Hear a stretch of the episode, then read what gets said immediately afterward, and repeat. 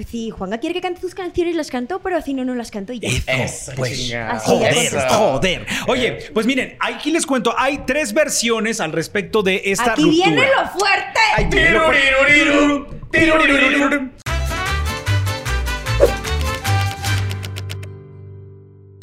Amigos de Corazón Grupero, estamos dando inicio a este podcast que es dedicado a una mujer que dejó huella imborrable en el mundo de la música, no solo en México, sino a nivel internacional. Garza. Ay, es que sabes que esta mujer a mí, para mí marcó mi infancia porque mi mamá era, yo creo que si no la fan más grande que ha tenido Rocío Durcal, de quien vamos a hablar, no sé quién más, y, y mucho de, de escucharla cantar, creo yo, puedo atribuir que tengo influencias a la hora del, del vibrato. No lo por dudo. crecer escuchándola, muchísimo, es, es de las mejores cantantes que he escuchado en mi vida, y también tiene una historia muy bonita que tenemos que compartir, Rafa. Y no por nada es denominada con uno de los motes, creo que más emblemáticos, porque es la española más, Más mexicana, mexicana. ¿no? O sea, qué chido que en un país donde eh, siempre cuando se habla la relación español con mexicano siempre es por la conquista, los pinches espejitos, el barco, vinieron y nos robaron. No, aquí al contrario vino y nos conquistó con tantas canciones de éxito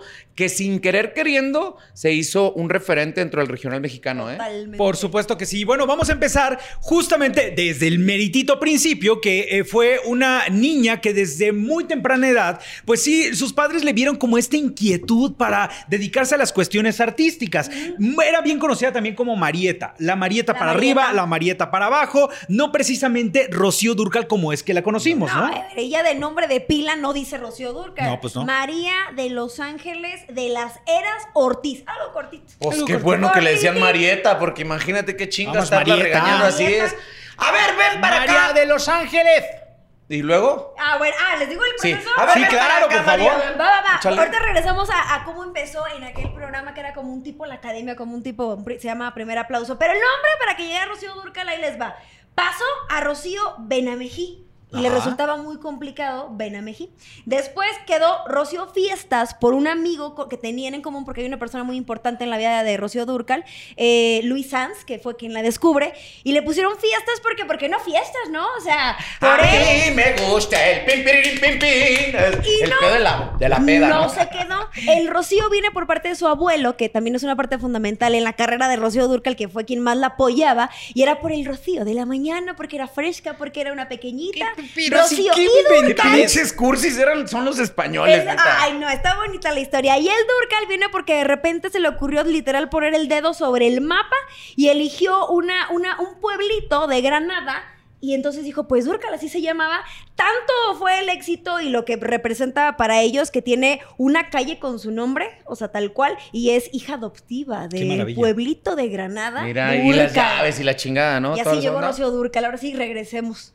No, y, destacar, destacar cómo desde niña sí empezó a dar como esta, pues estos dotes artísticos que ella tenía una niña sumamente inquieta. eh, sus padres mencionaban que ella la veían de repente que cantaba frente al espejo, que se movía. Cantaba que hasta de- para pedir pan, porque era lo o que sea, más le gustaba. ah, pero con estos Sí. garigoles. que de- o sea, imagínate nada más una niña de esa edad empezar a dar como estos, estos dotes artísticos. Ellos sabían que tenían ahí a una niña en potencia. Al principio no estaban como tan convencidos de que se dedicara a eso, ¿no, Garza? No, y sobre todo el papá. O sea, Sí, primero claro. entró a este programa que se llama Primer Aplauso, la gente votaba, los veía cantando, ahí la descubre este, esta persona que se llama Luis Sanz, que la acompañó durante toda su carrera, pero algo mencionaba muchísimo Rocío en las entrevistas, es que su papá sufría mucho. Sobre todo cuando la veía actuar, porque recordemos que ella, ella hizo muchas Muy películas. buenas pelis, sí. Y estaba muy chiquita y de repente le tocaba pues que el beso con otros actores. Y menciona una anécdota en particular que fue el primer beso que tuvo en una película con un italiano. Con un chico muy, muy guapo. Tuvieron que sacar al papá para que pudiera hacer la escena. Y cuando salió la película, el papá no podía ver la escena. Que Estamos- te dejo, pero no puedo verlo. Estamos hablando de la década de los 60. 60, 70, por ahí. 70. Sí, Y creo que sí, pues obviamente la educación familiar era muy reservada. Sí, claro. Digo, no me pongo a favor de los papás, pero sí haber sido difícil ver la evolución Claro. de su hija que pues la tenía en el hogar a que se la estuviera bezuqueando cualquier Y persona. tenía, era menor de edad. Claro, tenía 15, está- 16 tenía años. 15, 16. Ajá. Ahora, hay que, hay que aclarar algo al público. Ella como tal, de manera oficial, inicia, pero no en el canto, sino en el cine. O sea, Exacto. el boom de Rocío Durcal se da y el primer material discográfico de Rocío se da una vez que ya habían pasado un par de películas que se habían convertido en un éxito, porque dentro de las películas los directores decían, oye, tienes un rostro glorioso, un Sí, rostro maravilloso, hermosa, hermosa. pero vamos a combinarlo con música. Entonces empezaron esas películas en las cuales la protagonista cantaba porque se enamoraba, cantaba porque la traicionaban, cantaba por mil cosas. Hasta que se da un material discográfico que se llama algo así como los grandes éxitos de Rocío en las películas. Y entonces ese es su primer material discográfico, el que reúne muchas de estas canciones Porque que en las cantaba en películas. las propias Claro, películas. la que más, creo que, bueno, según leí, eh, retumbó en México, o como la conocimos, fue Amor en el Aire. Exacto. Fue la que más Así sonó. Y a partir de eso, eh, ella también platica que se vino para acá, para México, a trabajar muy chiquita, a trabajar en un lugar, un centro nocturno que ni siquiera tenía, pues, la edad para trabajar ahí. Tenía 17, se llamaba Terraza Casino. Y ahí empezó, o sea, también fue picando piedra, pues, venirte a otro continente, no es otro país, otro continente casi, casi a empezar. Que de hecho carrera. ella en alguna de sus pláticas dice que jamás pensó que iba a tener repercusión eh, su trabajo en, en los medios eh, de comunicación, bueno, pues no, medios de comunicación, en el cine, en la artisteada, en otro país que no fuera el suyo, ¿no? Porque pues sí era Sí. la ilusión de ella trabajar y todo, pero cuando le dicen, es que en México tienes unos éxitos en taquilla, te están esperando, pues ahorita vuelan del gabacho y vienen y te hacen una pinche alfombra No, roja volada y se regresan, ¿no? Pero antes era un pedo. Claro. Ahora, cabe destacar que hay un parteaguas dentro de la carrera de Rocío Durcal que tiene que ver con Enrique Guzmán.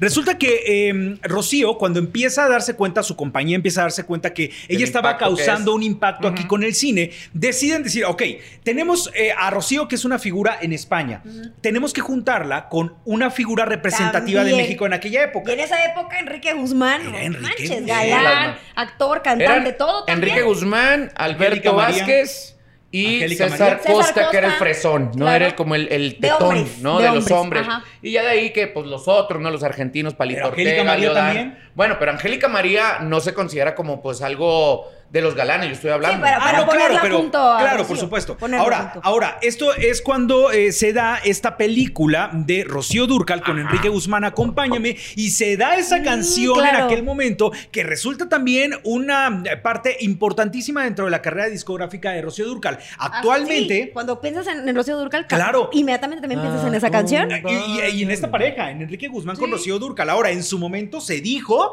y ahí viene, ahí empieza el chismarrajo. Se dijo empezó. Enrique Guzmán. empezó. No, es de verdad. Se dijo que Enrique Guzmán le había tirado el perro a Rocío Durcal en aquel momento. Bueno, a ver. Era guapo, bueno, fu- fue, fue guapísima, él también galán. Sí, claro. Como, ¿por qué no pasaría? Vamos, que Rocío no lo ha pelado. Y aquí que es donde Rocío yo no les pregunto, ¿a quién no le tiró el pedo el señor Enrique Guzmán en aquella bravo época? de Bravolandia. Sí. Quería ver dónde, dónde llegaba el, el, ¿El este, dardito? el dardito. Sí, pero pues oye, viene la española, hay que recibirla como se merece, ¿no? Comentario nada que ver con lo que voy a hacer. Yo trabajé con Enrique Guzmán haciéndole coros hace como unos 8 o 9 años y éramos un coro gospel. Yo me acuerdo, el señor obvi- obviamente ya estaba grande, pero era tan ameno y tan divertido que yo pensaba cuando lo veía en películas, así estaba de guapo y con ese carácter, ¿cómo no iba a ser un conquistador? Bueno, preguntarle a Silvia Pinal que no le fue muy bien tras Eh, las puertas del Ya hogar. la relación ya es otra cosa, pero de que era conquistador lo era. Pues sí, pero aquí la cosa es ya llévatelo a tu casa. Ese era el problema. Ah, no, y ahí, el- un Gracias. podcast del señor Enrique Guzmán. Claro, pues, oye, que sí es cierto, hay un Bien, podcast del señor un Enrique. Guzmán. Pero bueno. Regresemos con ahí les va, ahí les va. Resulta de que se dan como estos rumores de que Enrique Guzmán, pues, intentó como, eh, pues, seducir a la señora Rocío Durcal. Ella en su momento Eran de le la dijo- edad, ¿no? Eran de la edad, eran más prácticamente de la edad. Y ella entonces dijo, "Oh, vamos, tío, que no quiero. Entonces ella se va de México, deja fincada esta película, pero se va un tiempo a- allá a España a continuar con su carrera. ¿Qué es lo que sucede? Y es aquí en donde empieza como un parteaguas otra vez importante para la carrera de Rocío. Resulta que, eh, dicho por mucho, eh, mucho público en, en Estados Unidos y por, en- en- perdón, en España y en, eh, en los medios españoles, la carrera de Rocío estaba completamente estancada. O sea, llegó los años 80 a principios finales de los 70 y la carrera de Rocío se estancó. Y la florecita, esa florecita Sí. del cine, eh, graciosa, muy guapa, Ya había carismática, pasado. ya había pasado. Entonces, Sí. pues es lo mismo que en su momento le pasó a Lucerito, que no hallaba esa evolución. Y viene un- una revolución musical Que es dentro de la Juan vida de. Rocío Guzmán. Así eh, es. Rocío Durcal. que la, Rocío anécdota, Guzmán, mira. que la anécdota de Juan Gabriel está también, eh, pues, eh, se une con esta historia de Rocío porque eh, Juan Gabriel era muy fanático, Fanático. de las películas de Rocío. O sea, él admiraba mucho a Rocío. Entonces, imagínense nada Cuando más. se robó la tele en aquel Ah, que departamento, no se robó estaba viendo nada. una película de Rocío Que no se robó nada. podcast. Rosy, eh, perdón, eh, Juan Gabriel estaba muy chavo y empezaba a hacer canciones inspirado en que algún día Rocío le iba a cantar sus Es canciones. que lo creo perfectamente, porque así era Juan Gabriel. Entonces, imagínate nada más que, pongámosle así, entre 7, 10 años antes, él está escribiendo canciones pensando en Rocío y en los tonos de Rocío y empieza a escribir ¿Cómo podría tarde. lucir y esa empe- melodía? Claro, por supuesto, empieza a escribir todo ese tipo de canciones. Pero entonces él no sabía cómo llegar a Rocío Durcal. ¿Qué es lo que sucede? De pronto se da un viaje de Rocío a, perdón, primero No, fue de Antonio Morales. Jr. Él en ese entonces, ya esposo de Rocío Durcal, quien manejaba mucho de su carrera. Se conoce En Antonio. Morales con Juan Gabriel. Y ahí Juan Gabriel le dice, oye, yo estoy muy interesado en que Rocío cante mis canciones. Entonces le dijo eh, Junior, prepara un cassette en aquel tiempo con las canciones para que yo se lo entregue a Rocío y ella, lo escuche. Y luego ya se siguieron besando. Cállate, no, que esa es no, otra cosa. Perdón, perdón. Ahí se, va, ahí, se integrando va a unir, ideas. ahí se va a unir una historia que también resulta truculenta Sí. para esta ruptura de amistad entre Rocío Durcal y Juan Gabriel. Pero, Pero eso espérate, más ahorita adelante. más adelante. Más adelantito. Vámonos con esta parte. Le entrega ese cassette, Ajá. se lleva a Antonio Morales Jr., ese cassette se lo entrega a Rocío, Rocío se vuelve loca y dicen, quiero conocer a este hombre. Y entonces es cuando Rocío viaja Viene a México Ciudad a, de México. platicar a exclusivamente platicar con con, con Sí, Juan ya Gabriel. Una, una, una plática más formal. de Pero trabajo. ahí, en, supuesto. en esa ilusión que Rocío tenía de lo, del material que le había mandado con su esposo Juan Gabriel, había un miedo. Que Claro. eh, ella, pues, no había grabado nunca con mariachi y, y tenía el miedo de no ser aceptada. Tengo un dato. A ver, A ver, échalo, vamos con tu dato. Bueno, no, eso no, no, no lo discuto, pero me gustó que en alguna conversación, alguna entrevista, ella misma platicó que cuando pasa esto de la música ranchera, sí, sí tenía este miedo, pero ya lo había intentado, por lo menos de propio gusto, ¿con quién creen? ¿Con quién? Con Lola Beltrán. Ah, uh, Muy bueno. chavita, se juntaron, ella le enseñaba su música y ella cantaba con ella. Pero como un, oye, qué bonito te sale, oye, qué padre está esto, pero nunca se imaginó que llegaría este boom con Juan Gabriel. Claro. Y que bueno, aquí catalogan esta llegada de Juan Gabriel a la, vi- a la vida de Rocío como un resurgimiento de Rocío Durcal, Sí. primero en México y después para el mundo entero. Porque obviamente ella viene, graba estas canciones, Sí. que hay un gran listado de canciones porque de ese primer álbum que graba de Rocío canta Juan Gabriel, no solamente se dio uno, se dieron seis discos más. Exacto, sí. Entonces, imagínense nada más el impacto para una carrera como la de Rocío, que en España ya se estaba apagando. Llegar a México, empezar a trabajar con uno de los mejores compositores que puede existir en este planeta, que es Juan Gabriel. Y que en ese momento Juan Gabriel no podía grabar por el, por el pedo que tenía con su disquera. Entonces él todas sus obras maestras Claro. se las cedió a su musa inspiradora, que era Rocío Durcal. Y ¿no? díganme ustedes, ¿qué canciones no recuerdan de Rocío Todas. Durcal cantando Es la Juan todas. Gabriel? Todas. Pero también, curiosamente, cantadas también por Juan Gabriel. O sea, las ubico perfecto, Amor Eterno, cantada por, las, por los dos. E Oye, la de este la de que, que están en el departamento y Déjame vivir. Déjame vivir. Porque no me costumbres costumbres que tú y yo. Costumbres tarde también, ¿no? Creo tarde que también sí. es otra de las sí, canciones. No, bueno. E incluso en esos materiales de Rocío Durcal, quien segundea o hace coritos es la voz de Juan Gabriel, ¿no? O sea, él no podía grabar con sus, con sus temas o sacar un material inédito. pero, podía entrar como coro, arreglista, o sea, vámonos. todo. Ahí todo está mi darle la trabajo. forma y tiene todo O sea, el a mí toque me da, de Juan a mí me da mucha curiosidad cómo hay, existen videos en redes sociales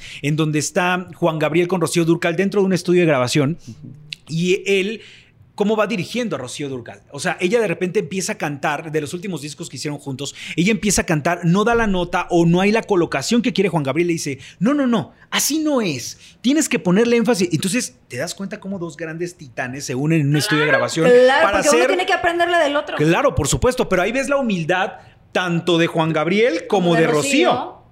O sea, dos grandes figuras poniendo su talento en un estudio de grabación, eso de verdad es una verdadera Ahorita un director Sí, sí, sí. musical le habla así a un artista y me lo mandan a la chingadita Ah, claro, de vamos. puntitas. ¿no? Depende Vámonos. también quién es. Eh, conocemos cada fichita. No. Pero no es Ah. el caso de quienes estamos hablando en este De momento. Ahora Bad yo quiero... Bunny, güey. ¿Cómo? Ah, no, Bad Don Bunny. Benito, Don Benito, he estuviera aquí Chicuela me mata. sencillo.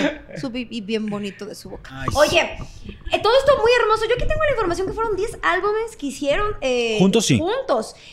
¿Qué pasa? ¿Qué pasa? ¿Por qué dejan de trabajar? En las entrevistas que me, que me tocó ver, y se los comentaba como fuera del aire, Rocío de repente no hablaba mal de Juanga, porque no hablaron mal Sí, el uno ¿no? del otro, pero sí había una forma diferente a la hora que le preguntaban, oye, ¿cuándo vuelves a cantar con Juanga? Y era una cosa de, pues, cuando quiera que cante sus canciones, y si no, pues no. Te dabas cuenta, porque siento yo que también Rocío tenía algo que era muy transparente a la hora de Pero hablar no y platicar. como española, como ahorita. Es que eh, no me sale. Vamos que dilo, tía. Pues sí, Juanga quiere que cante sus canciones, las canto, pero si no, no las y ya. Eso, pues. chingada. Joder, joder. Oye, pues miren, aquí les cuento, hay tres versiones al respecto de esta Aquí ruptura. viene lo fuerte. Ay. Ok, importante también que eh, nos digan eh, aquí abajito de los comentarios. Vamos a dejar un, un link, ¿verdad? No es cierto. Aquí abajo vamos a poner, vamos a dar tres incisos. ¿Con qué versión se queda usted que Sí. está viendo y escuchando este podcast? Ok, empezamos. Comenzamos con la versión número uno o inciso A. Inciso A, versión número uno. Resulta que Rocío llega un momento en el que ya había trabajado tanto con Juan Gabriel que de pronto decide explorar con otros compositores. Ajá. Y entonces es cuando llega aquella famosa canción de La gata bajo la lluvia. Que el Buki, con el Buki. No, ¿Con La gata fue? bajo la lluvia, si no mal recuerdo, es de Rafael Pérez Botija. Ah, tiene razón, pero después con el Buki, pero Así eso ya fue después de Así, eso fue sí. despuesito. Pero entonces empieza esta inquietud de Rocío por explorar con nuevos compositores y Juan Gabriel Se enojó lo que le sigue. Porque Se prácticamente. encabronó. Así es. Eh, tú, dilo en española. Se en- que se encabronó, Que tío. se encabronó. Pues sí, se encabronó porque justamente, mira, ¿qué era lo que le pasaba a Juan Gabriel? Y dicho por muchas de sus amigas. Eh, dicho por una Lola Beltrán, por una Lucha Villa, por una, este, La la. Tariacuri también y la Petra Linda. O sea, muy amigas de Juanga. Muy amigas de Juanga. Dicho por ellas, Juan Gabriel era muy celoso de Sí. ellas. Como o que sea, quería mucho, pero también era solo mi sí, amiga. claro. Y conmigo Era todo. Solo mi amiga, si estás trabajando conmigo y te estoy dando mis Es que, canciones. exacto, si te estoy dando mis mía. creaciones, güey, ¿para qué vas y le O ladras sea, al sí perro de un- enfrente? sí tiene un punto. Ay, Sí. Pues sí, es que sí, te- o sea, sí tiene un punto y no. O sea, eso ya también es como ser demasiado aprensivo. O de liberarlo en un contrato. Y la Pero amistad es que aparte. a Juan Gabriel no le gustaba hacer eso. O sea, Juan Gabriel era de Lola es mi amiga, yo te considero mi madre, eres mía, ¿no? Y pobre de Lola que se fuera a trabajar con No. Joan Sebastián, ¿no? Con Cuco Puta, ¿qué Sánchez. No, Don Cuco ya para esa época ya estaba muerto, pero eh, date cuenta de ese tipo de Ya, cosas. ya. La opción uno es que dicen que Don Cuco Sánchez se murió de un almohadazo que le dieron. Porque era la piedra, de piedra de ser la cama, de piedra la cabecera. Ta, tará, Ok, tará, ta. Sigan con el podcast. Eso si lo podemos cortar estaría maravilloso. Pero bueno, ok. Entonces, ¿qué pasa? Esa es la versión 1, que existió un celo profesional de Juan Gabriel hacia Rocío Durcal. Que Rocío ella tampoco en- aguantó entonces. Dijo, óyeme, ¿cómo voy a...? Así es. Ahora, la versión 2, que esta es como la truculenta. O versión B. Tiruriruriru. Tiruriruriru, que ah, estuvo muy light. que estuvo sí, estuvo pero escolar. Estuvo escolar, pero ahí les va. Resulta que tiene que ver con una, un supuesto triángulo amoroso.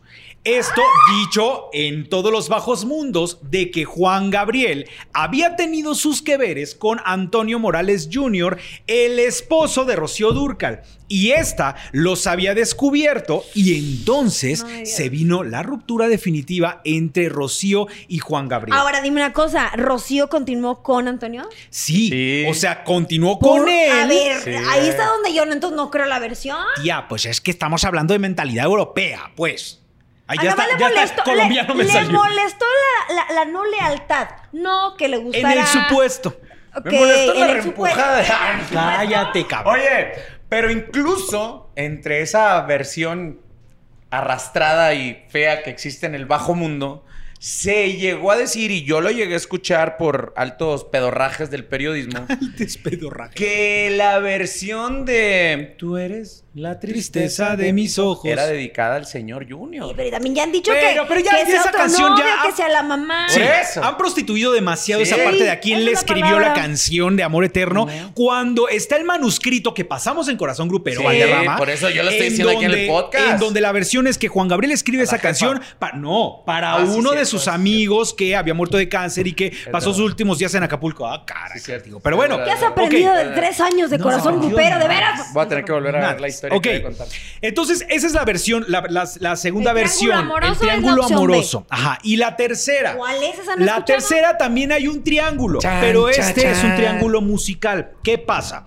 Llega un momento en la carrera de Juan Gabriel en el que él también empieza a explorar con nuevas cantantes. Y la que se siente es Rocío. Ajá. Porque resulta que Juan Gabriel le compone especialmente a Isabel Pantoja la canción de ¡Un Así fue. Así ¡Un fue. rolononón! Así fue. Perdona si te hago Claro. llorar. Y La entonces canté en la que. Rocío ha dijo, ha dicho, ¿por qué te vas con esa mujer? Ah, te salió bonito. Ah, eso maravilloso. Sí, sé que, pero ¿por qué con esa mujer? Porque, ¿qué creen? Que además era como. ¿Traían pedo? Claro, traían pedo. nada más. Isabel Pantoja, que también traía una, una carrera en España, no era tan famosa como Rocío, pero estaba ganando poco a poco público. Ya traía su prestigio, claro. Ya tenía el prestigio. Entonces, Rocío la veía como competencia. Sí. ¿Qué pasa? Que Rocío, que, que se ha encabritado cuando escucha y ve que en las manos de Isabel Pantoja está una canción como Así fue. Y Y, con- Así fue eh. se convierte en un Sí, exitazo. güey, sí. Sí. Y De hecho, mis favoritas. Vamos, tío, que te vas al carajo, pues. que no te vuelvo a grabar, Así comadre. Y ahí les va. canijo. Ahí están las tres versiones. Para empezar, ustedes nos dicen cuál es la que más creen. Pero ahí les va el chismarrajo porque sigue. Yo les quiero la C, nomás por si tienen Espérate, pendiente, yo voy más a Híjole, la C. yo traigo una combinación entre la A y la B. ¿Todavía hay D? ¿Todavía hay D?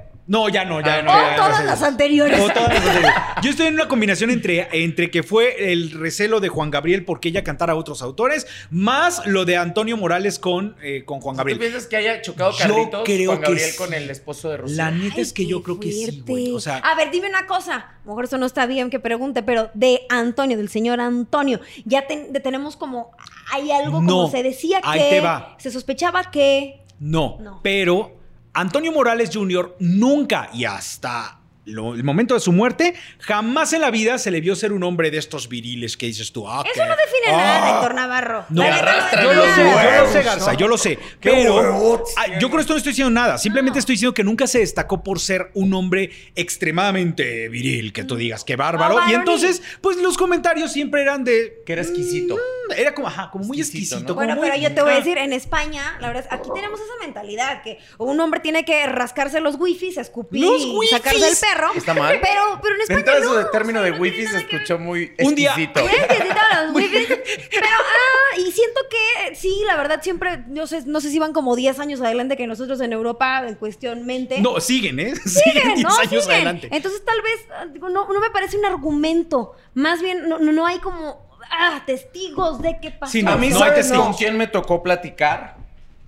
Con Shaila Durka. Ah, Shaila. Y es una de las primeras cosas que le recampanea que se lo mencione. Ay, claro. Ah, O sea, de entrada, Pues es que pues, es su sí, papá. güey, pues a huevo, pues claro, ¿no? Pero si ella te dice, mira, si yo hubiera visto algún indicio donde mi papá hubiera tenido alguna actitud en la cual ese hubiera sido el pretexto, pues yo lo hubiera aceptado. Claro. Pero me molesta muchísimo que estas versiones de la prensa sea con lo que la gente se queda. Y yo le pregunté, le digo, entonces... Con las más estás- amarillistas Exacto. siempre, Me sí. dice, yo entiendo que tienen que llevar notas. De mí no van a hablar. Esa es la No, está de mí te no decir una va a cosa. porque me sale raspado tú, güey. Y, y yo lo que le dije, pero mira, es difícil aceptar esto, ¿no? O sea, no me estoy poniendo a favor de la prensa ni nada, porque pues ya traemos unos tequilitas encima, Ajá. ¿no? ¿Y por qué te así? Pues porque, ¿Por qué habla- ti? porque ellos, ¿no? Paladar mal puesto, pero- Entonces sí le que a ellos les molesta mucho y, y incluso e- ella admiraba muchísimo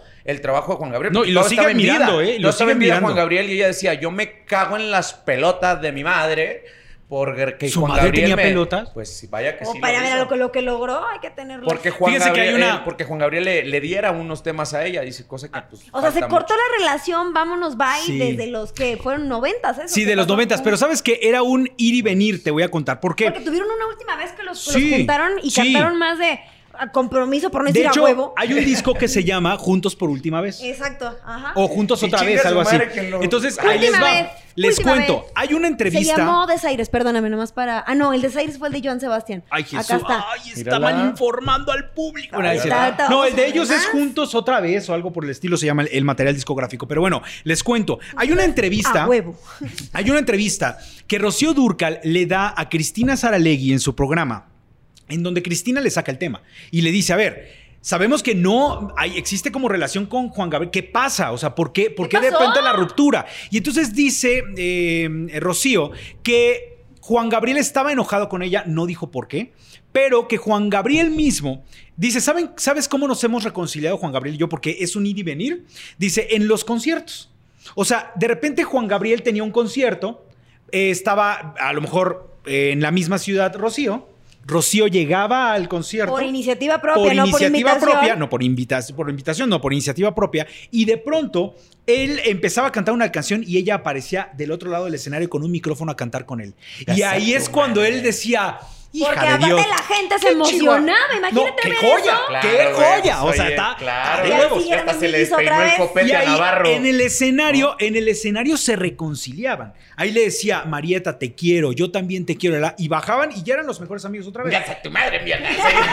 Pinche Marieta, a la chingada. Pero no, no pasaba así. Se reconciliaban y seguían otra vez su lazo de amistad hasta que otra cosa sucedía y se volvían a alejar y así andaban. Entre los años 90 se destacó en ellos este ir y venir de emociones de están juntos, no están juntos, saben que juntos funcionan, pero entonces no, bla, bla, bla, bla, bla. Ahora, cabe destacar que en aquella época, aproximadamente 95, 96, se da este disco de las grandes señoras que produce Juan Gabriel, Gabriel. a Lola Beltrán, Lucha Villa y a la Tarea Curi, si no mal recuerdo. Sí, señor. La Entonces, no te lo ubico. eh, la Tarea Curi sí. Luego hacemos una historia que debe contarse. Ya le hemos Pero bueno. mencionado. Sí, ya, ya, ya. Garza, Eso da- Ah, que-. Mira, y eso que no traigo mi regla Sí. del. No, del- mames, Ay, no se lo puede perder en corazón grupero. El No se Don. Bromas, el No. maestro, que ahora le está pegando. Eh, maravillosa. Pero bueno, resulta que hace este material discográfico Juan Gabriel y Rocío se vuelve Pues a es que obviamente si vas a hacer un disco de señoronas, o sea, que, que- que cantan cañón, que tienen Sí. éxitos y no le incluyen. Pero el argumento- inspirador. El argumento de Juan Gabriel, que no dudo que estuviera enojado en esos momentos con Rocío, era que hacía este disco para estas tres porque estas tres eran mexicanas y cantaban de toda la vida la música regional. Entonces, ese fue como su pretexto. No, sí yo la creo, cagó, Juanga. yo creo La que ese fue el, Donde el- quiera que estés, Juanga, yo, admítelo. yo creo que se fue realmente, ahora sí que como diríamos en la historia, la hecatombe final entre ellos dos. Dis- discriminó, le hizo bullying. Fíjate, sí, le yo hizo creo que sí. bullying. Pero bueno, después se da este material discográfico No, yo me entre quedo ellos. con este chisme. Ah, no, está muy bueno.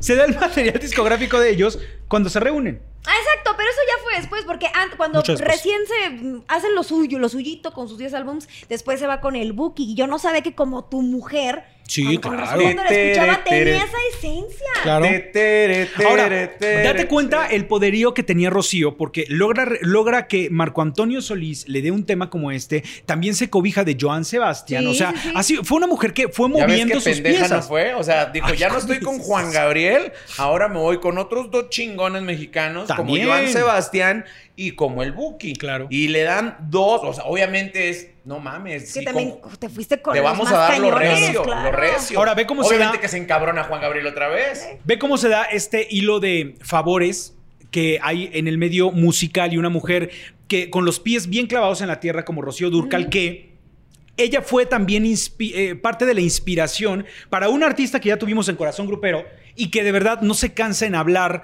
maravillas de ella porque le dio una patadita que hasta el momento le sigue funcionando, Edith Márquez. Ah, Edith no, Márquez no, claro, dice, desde que yo era niña, yo amaba a Rocío Claro. Durcal y mi carrera va basada en Rocío Durcal. ¿Y cuál es la anécdota con Edith Márquez que algún día hay que hacerle un expediente? podcast. Ay, sí, no es Edith, por nada, pero hay que hacerle. Eh, resulta que lanza frente a ti, Edith Márquez, sea un exitazo, mi error, Ajá. mi fantasía, y la compañía disquera cita a los medios para entregarle su primer disco de oro. Y entonces le dan la sorpresa de que quien se lo entrega es Rocío Es Durcal. Rocío No, bueno. Entonces, Ah, en Diría mi esos chicuelita momentos... que no está choninos, Choninos al al, piso. pin- al piso.com.mx. Pero así no le hace, ¿cómo le hace? Me va a matar. No estoy hablando de ella. Me dijo que. Ah, ahora, ahora soy yo. Ah, la chingada. al piso! Pero sí, se le cayeron los choninos a Edith Márquez por lo que sucedió en esos momentos.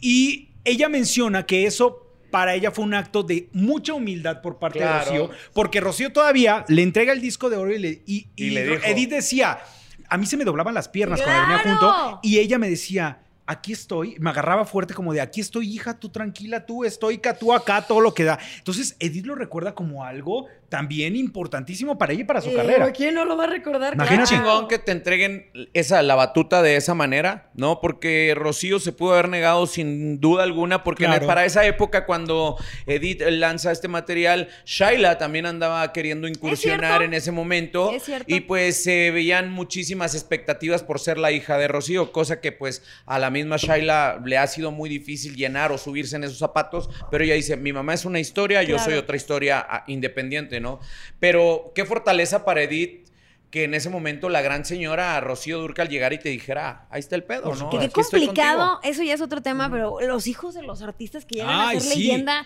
en lugar de que pareciera que el camino te lo dejan casi casi acomodadito, Les pesa la losa, Y, y. Oye. pueden ser muy talentosos también, pero hay algo que no Shaila, dejas de Shaila tiene una voz privilegiada Sí, también. y es Sin hermosa. embargo, Creo que, ti- que Sí. tiene la- las facciones de De su que madre, es una parece. cara preciosa. El problema de ella es que su carrera todo el tiempo ha estado ligada a la sombra de Rocío Durcal. Totalmente. Entonces es de quieren cantar sus canciones, eh, de presentarse casi que como lo hace ella, este, cantar también el mismo género. Entonces las, comparati- los comparaci- las comparaciones para son ella sin sido- querer, porque el- Claro. el, el color de voz hereda, el- los gustos también. Y llegó un momento en que ella se quiso salir de, de esta, estos comparativos y de esta historia. Ah, Carmen. que- Carmen Muñoz, Carmen Carmen Muñoz. Muñoz, la Todo queremos. eso, Carmencita. La quere- Muy bien. Dejan pasar a Carmen Oh, Muñoz. pues muy bien. Oye, Oye. pero te decía, ella en Shaila, en el momento de que ya no quería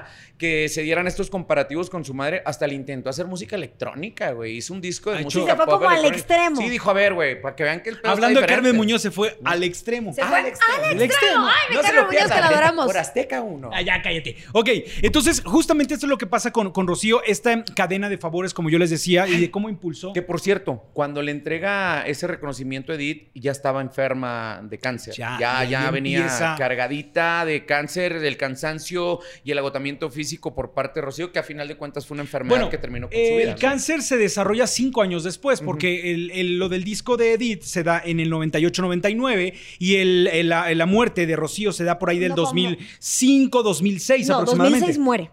Ella Entonces le yo- tuvo una batalla un poquito larga porque a 2001, partir del a lo 2000 mejor, por ahí. empezó con cáncer de útero, sobrepasa esta Así es. batalla, pero le regresa a los pulmones, que es cuando ya no, no gana esta batalla. Completamente. Ha sido una de las grandes pérdidas de la música a nivel internacional. Sí. Como bien se los decíamos a la hora de abrir Y el podcast. relativamente joven. Muy 62 joven. años. Muy joven. Con mucho para dar, con, con, con voz, con, con una trayectoria, con mucho que compartir. Una mujer que hizo lo que quiso, telenovelas, hizo porque, aunque no le encantaba, le gustaba más. Sí, no, le encantaba le gustaba el- el cine, le gustaban los escenarios. Tenía muy claro lo que quería. También quería hacer una familia cuando decidió casarse y tener sus hijos, Claro. pero no soltó lo que tanto amaba. Eh, entonces, sí creo que fue muchos logros. Le la nominaron muchísimas veces al Grammy. Eso también, hay una frase que, que, que ella Las dijo. Pero no le daban el Grammy. Y decía, un día me, voy a- me lo voy a ganar aunque sea por aburrimiento. Me lo van a dar. Era como Y se DiCaprio lo dieron con el Oscar, ¿verdad? se lo dieron DiCaprio póstumo, ¿no? Lo Oscar. dieron póstumo. Qué, qué desgracia. Oigan, ¿pero qué creen? Pa- casi para finalizar esta historia de Rocío Durcal, Rocío Durcal no descansó en paz. Porque después se dio una batalla legal por la herencia y los bienes sí. entre Antonio Morales Jr. y sus hijos. Bien o culé. sea, entre la misma familia Sí, sí, sí. se dieron hasta con la cubeta y era algo que sí provocaba demasiada tristeza, primero en la comunidad artística en general, Claro. pero sobre todo también en España, que recordemos que en España tienen eh, la característica de que tienen una prensa, pues también así como la mexicana, demasiado No, incisiva. no, pues ustedes son color Demasiado. como, como amarillo huevito, güey. te sacó tus trapos, hijo. No, no, no. Ok, Pero entonces- la, la prensa española sí se van recio, güey. Pero está muy bien, o sea, está padre. O sea, creo que eso es lo, lo que les gusta a los españoles y por eso es una prensa sumamente eh, que, este, popular en aquel, en aquel territorio. Pero, ¿qué sucede? Resulta que muere Rocío. Y Rocío había hecho un testamento por ahí del año 91-92. En ese testamento, ¿Lo cambió? ¿Cómo? Lo cambió al Espérate, ahí te va. Oh, sí. Resulta va que hizo ese testamento y en ese testamento había dejado estipulado que Antonio Morales Jr., su esposo, iba a quedar solamente con un tercio de toda la fortuna. Y de ahí en fuera, sus eh, hijos iban a quedar con aproximadamente 350 mil euros para cada uno. Y que ahí se quedaba la cosa. Más cosas que les había heredado en vida. Claro, terrenos, propiedades, Claro. la, la, la. Ajá. El problema vino cuando muere Rocío. Porque muere Rocío y claro está que su fortuna ya no era La que tenía la que estipulada tenía en el 91. 20 años Exacto. antes. Así es. Entonces, bueno, abren el testamento, se dan cuenta que está estipulada cierta cantidad de dinero, dicen, la fortuna Asciende a mucho asciende más. a mucho más, empieza la repartición, pero el desorden comienza cuando su hijo Antonio y su hija Carmen, los dos mayores, Sí. se dan cuenta que las propiedades que tenía Rocío estipuladas en el testamento ya tampoco eran esas. O sea, no eran cinco, eran 20. ¿Y a nombre había, de quién estaban? Pues de Rocío. Entonces, No, en ese momento, pero después ya no estaban al nombre Ah, de no, estaban a Antonio. nombre, no, estaban a, a nombre de Antonio Morales Jr. Entonces aquí la cosa de los hijos lo que peleaban era de, ok, hay propiedades en Estados Unidos, hay departamentos en Miami, hay departamentos y casas en México, hagamos la repartición de eso. Y dijo Antonio Morales, pues no, eso es mío. ¿Por qué? Porque Son estaban tus a su hijos. nombre. Bueno, pero Claro. son tus hijos. Ya y la que sé. trabajó y mantuvo a la familia fue Rocío Ah, Durcal. Por lo menos de forma equitativa era lo más justo, Pero mira, ¿no? mi Eso Antonio... es lo que todo mundo diríamos. Ah, pues es para los hijos, Claro. el patrimonio, el viejito ya no tarda en que se lo No, cargue le la aseguras chingada, también ¿no? que termine su... Porque también fue su compañero de vida. Pero los hijos son los hijos. Claro. Entonces, justo en ese argumento, Antonio y Carmen le meten una demanda al papá para decir. pues, Y se ni tú- rompe ni la relación. O sea, ni ¿cómo tú ni nosotros. Sí. Ni tú ni nosotros. Hasta que no se aclare esas propiedades que vamos a hacer para que se, para que tengamos la repartición como Y se debe. Shaila ahí. Shaila no dijo nada. Exacto. O sea, Shaila estaba Shaila en medio estaba como entre de, la espada y la papá pared. no sé qué, hermano no sé Exacto. qué, papá. Así se la pasó Shaila muchos años. Era la conciliadora, güey. Claro, que la resolución ya se dio, desgraciadamente, me parece, si no mal recuerdo, cuando ya Antonio Morales ya había muerto. Entonces la resolución fue, está todo eso, se va a vender y se reparte en partes equitativas, claro, está a Imagínate que Antonio, a juez- Carmen y a Shaila. Imagínate que el juez hubiera dicho, bueno, en la neta, todas las propiedades son de Junior. Ya murió.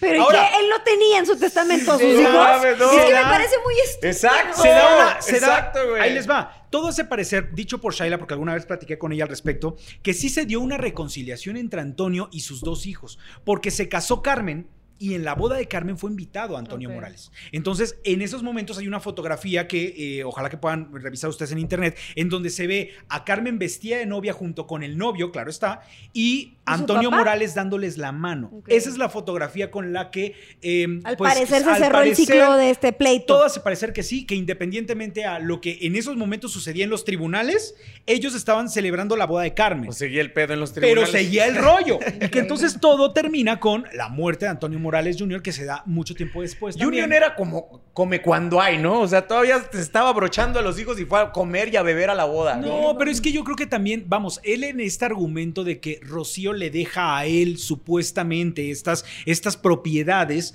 pues él también dijo, esto no lo tengo que repartir, pues me lo dejó Rocío a mí, sin darse cuenta que lo que los hijos querían justamente era también hacer una repartición equitativa. Equitativa de familia. O sea, bueno. ¿Qué le hubieras dicho? O sea, tú Pero como ¿qué digo, ni está bien, papá, quédate con eso. Acabo te va a cargar la chingada y no lo vas a tener que dejar a nosotros. Pues Listo. quién sabe, quién No. sabe, porque también él pudo haber dejado estipulado en el testamento que era para la... Sus O hermanos. igual, los Oh. hijos sospechaban que sí. Es que, Y bueno, no vaya yo a creo haber que a un lover ahí, un- Un chichifillo, detrás. un Ay, no creo que para la edad que tuviera Antonio Morales Jr. siguiera con eso. Ay, no, te En el hipotético La edad caso- No define nada. En el hipotético caso que se hubiera dado la situación que platicábamos Imagínate que un Gabriel. stripper se quedara con la mejor casa de Rodiodulca. O con los vestidos, tío. Hoy que los vestidos de Yo creo que eran nos estamos memorables. yendo por otro lado, en lugar de lo emotivo.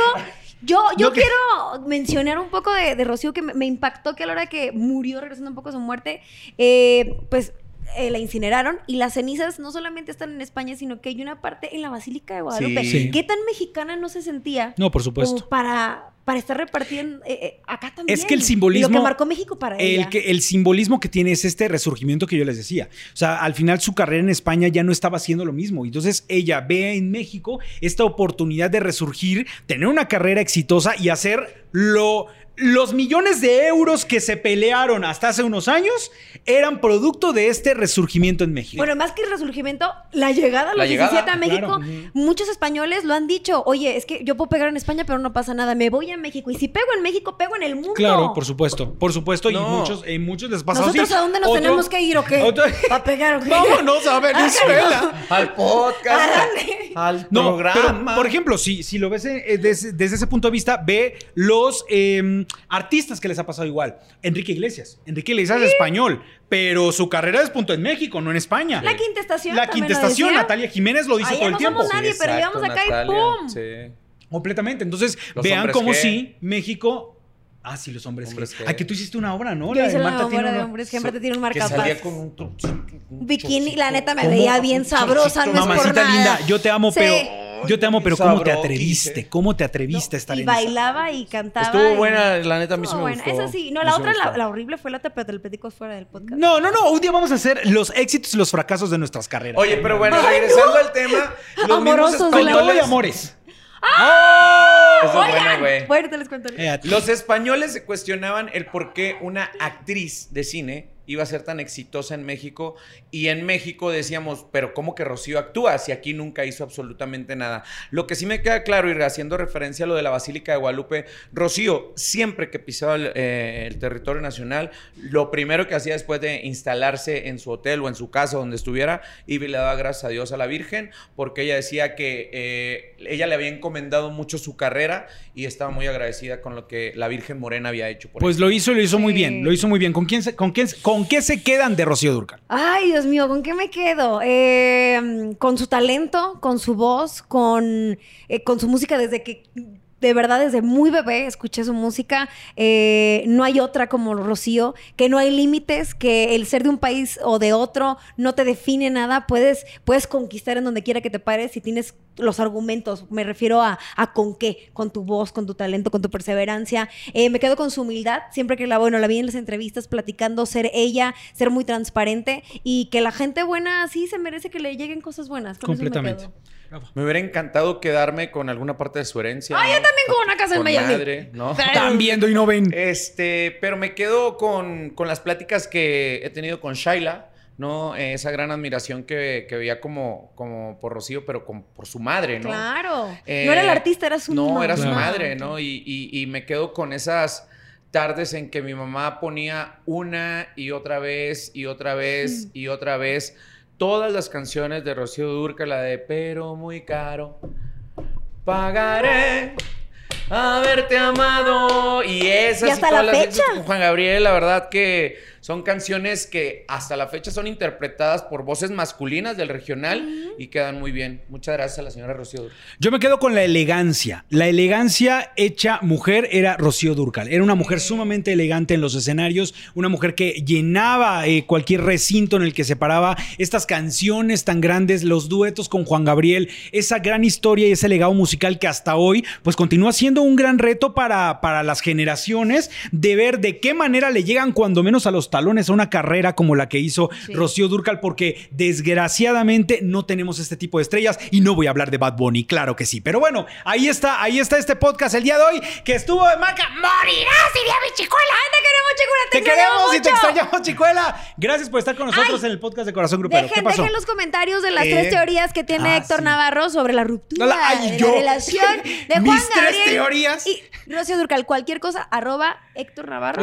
Ay, hijo de Me estoy muriendo de Navarro, ansia, ¿quién ¿no? Porque ya se termine este podcast y ponerme a leer los comentarios, a ver con qué teorías se van y cuántas mentadas que de las madre se va a llevar que, Navarro. que sabes qué también esta misma encuesta hay que sacarla en Instagram estaría muy Sí. bueno que en Instagram sacáramos esta encuesta para Ah, ver cuál de las tres versiones es la que les gusta Y si quieren eh, algún artista del cual queremos chismear a gusto, ustedes sugieran. Luego nos quebramos la cabeza, ¿verdad? chinguen. Ustedes díganos quién es. esto fue el podcast de Corazón Grupero el expediente Me dejas como con la deuda y te vas.